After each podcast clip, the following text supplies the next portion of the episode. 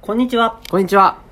このラジオでは漫画家の若林と漫画好きの会社員工藤が漫画についての話いろんな話をしていきますはい。よろしくお願いします。これ、今日最後で。はいですね。これやって帰ろやりましょう。で、最後はですね、ちょっと今日、あの、多分二人で、うんその、考えてることとか、うん最近気づいたこと等が多かったんで、ううんその漫画家さんを描いてる方向けへの内容がもうちょっとあってもいいんじゃないかと思ったんで、はいはいはい最後に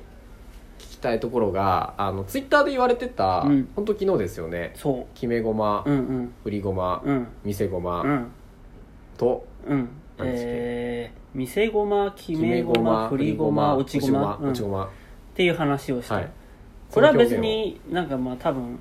なんだ落ちごまとか決めごまについては多分よくある言葉で見せ,、はいはいはい見せごまもまあそうだと思うまあ僕が適当に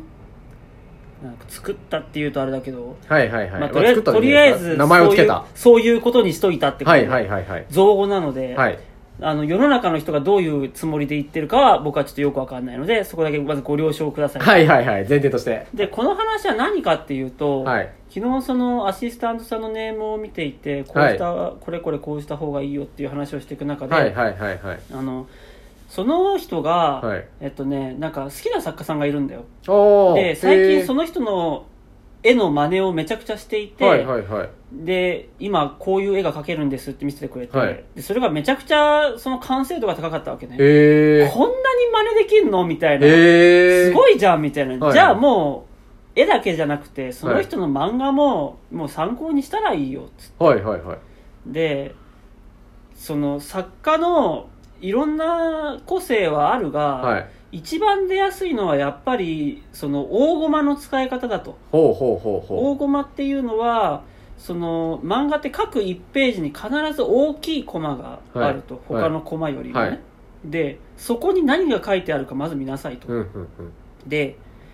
えーそれが大体あのオーソド多分オーソドックスである、はいはいはいなんか漫画ってさなんか決まったなんか基基礎とかないないじゃんないだからあんまオーソドックスとか言えないんだけど、はいはいはいはいはい僕からして僕の僕流派若林からすると、はい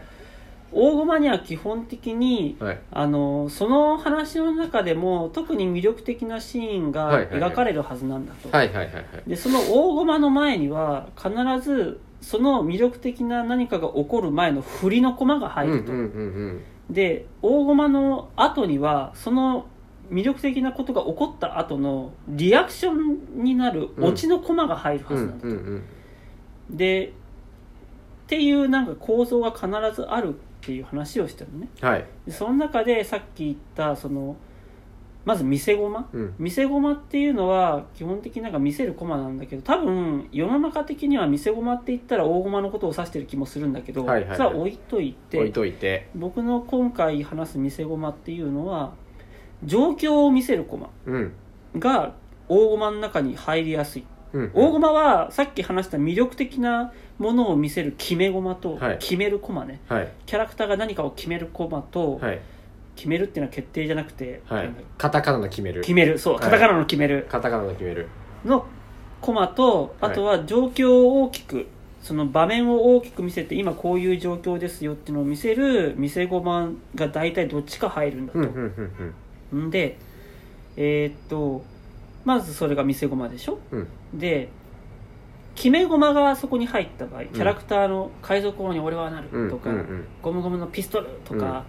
なんかそういうキャラクターの魅力的な何かうがん入ってる場合は必ずその大駒の前にはうんそれの振りになる駒が入ると、はいはいはいルフィが何かいいこと言う場合にはなんかその他のキャラクターが何かを言おうとしたけどそれを遮ってルフィがいいこと言うとかうさ、んルフィが海賊王に俺はなるってなったら一回息を大きく吸うとかうんさ、うんうまあ、んその手の何かの振りになる駒が一個入る、はいはいはいこれがないと唐突に見えちゃあそあなるほどうなるだほかどら必ず入るんだと、はいで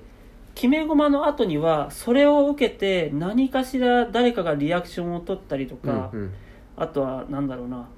何かしらその空気が変わるとか、何かしらの反応とか効果が現れるオチの駒がある、はいはいはいはいゴムゴムのピストルってやったらなんうわかーボーンってなってうるん敵の顔とか、吹き飛びましたとか、なんかそれを言った後の晴れやかな空とかさ、うん何かしらそれを言った後でのなんかその効果があるっていうのがうん落ち駒としてうあんうんると。で見せ駒振り駒決め駒落ち駒っていうこの4つがあって、うんこの4つの駒の展開で基本的に漫画っていうのはその展開されていくんだとはいはいはいはいでアシスタントさんに必ずそういう風になってるはずだとうんだからその大きな駒があったらそこが決め駒か見せ駒かをまず特定して、うんその後にどんな落ち駒が続いてるかとか、うんその前にどんな振り駒があるのかで落ち駒があったら次の見せ駒まで一体何駒あるかとかさ、はいはいはいそうで最短4コマで展開できるんだけども、うんうんやっぱり漫画によ漫画のその時の状況によっては、うんそれで足りない場合があってそうですよねれで補足のコマが足されるうと、んはいじゃあ補足のコマは何で必要だったのかとかさ、うんうん例えばここのなんか振り駒は2つあるうんなんか女の子に袖をギュッとつ掴まれて、うんえってなるシーンがあるとするじゃない、でその後女の子が「今夜は帰りたくない」みたいなことを言うとするじゃない、これが決め決駒め駒で「えっ?」てなるのが落ち駒だとするよね、はいっていうのがあったとするよね、はいでもこの振り駒女の子のに服の袖ギュッて掴まれて「えっ?」てなるっていう一コマでもう説明できるうんけど掴まれた「え」を2つに分けているとかっていうのがあるありわけそうじゃないありそうありそうでこれはなんで2つに分けたかっていうとこの掴んだ「え」って驚いたを分けることによってその情報一個一個の意味を強めるみたいななるほどなるほどなるほどとかが多分あったんだろうねとかはいはいさはいはいいろいろ考えられるわけ、うんうんじゃあこの作家さんっていうのはそこは大事にするんだなとか、うんうん逆にこのシーンではこの情報を一コマにギュッとやってるとか、うっんうんてことはこの作家さんにとってこの情報っていうのはあんまり意味がないんだうんうなんとかさ、うんでもこっちではなんかしつこいぐらいコマを割ってうんうん一個一個の情報をやってんなとかうんうんさうんっていうのを見なさいってなるほどなるほどなるほどどそういうのを見ててなんかその型を盗みなさいっていう話をしたんですよ、うんうん昨日トリコとかすごくてさはいはい俺トリコ天才的だなと思ったんだけど、はいトリコの1話目ってさ、はいあのトリコというすごいやつがいるらしい会いに行こうっつって、トリコがなんか崖の上かなんかで魚釣りかなんかしてんだっけ、はいはいはいしたら確かそんな感じでしたうそうトリコがタバコ吸うんだよんうん木の木のタバコみたいなやつですそようそなんうかでなんかめちゃくちゃ太いタバコはいを、